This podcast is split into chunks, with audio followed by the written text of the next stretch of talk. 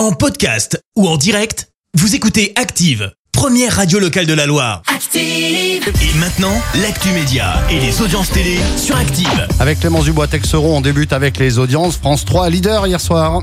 Avec la série Alex Hugo qui a rassemblé à 6 millions de personnes, ça représente 28% de part d'audience. Euh, Derrière, on retrouve M6 avec La France a un incroyable talent.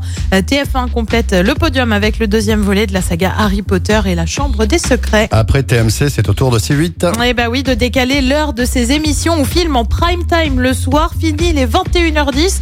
Désormais, ce sera 21h25. Annonce faite par C8, donc mesure mise en place dès le 21 novembre.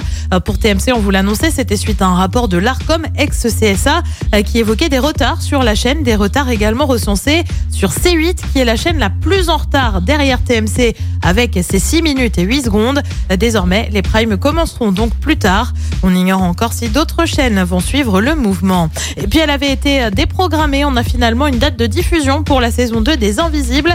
La série policière débarque le 23 novembre prochain sur France 2. Elle devait au départ être diffusée le 12 octobre dernier. Seulement voilà, c'était aussi le jour de lancement de l'émission politique, l'événement avec Emmanuel Macron en invité.